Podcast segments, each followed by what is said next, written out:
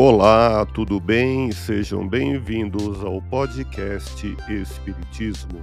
Aqui é o Paulo e vamos apresentar os fundamentos da doutrina espírita com estudo da obra O Espiritismo na sua expressão mais simples, capítulo histórico do Espiritismo, publicado em Paris em janeiro de 1862. Continue acompanhando as explicações de Allan Kardec.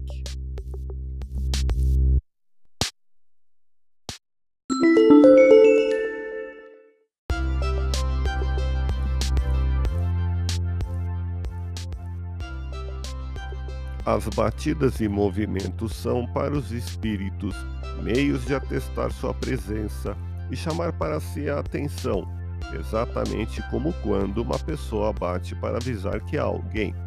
Há os que não se limitam a ruídos moderados, mas que chegam a fazer um alarido como de louça quebrando, de portas que se abrem e fecham ou de móveis derrubados.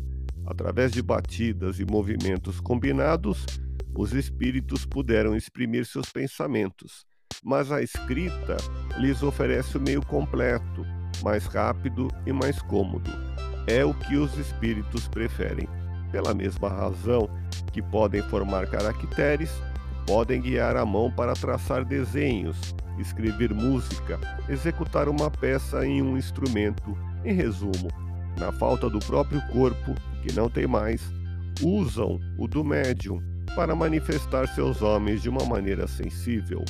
Ouça podcast Espiritismo. Agradeço sua audiência, fique na paz do Cristo e até o próximo episódio.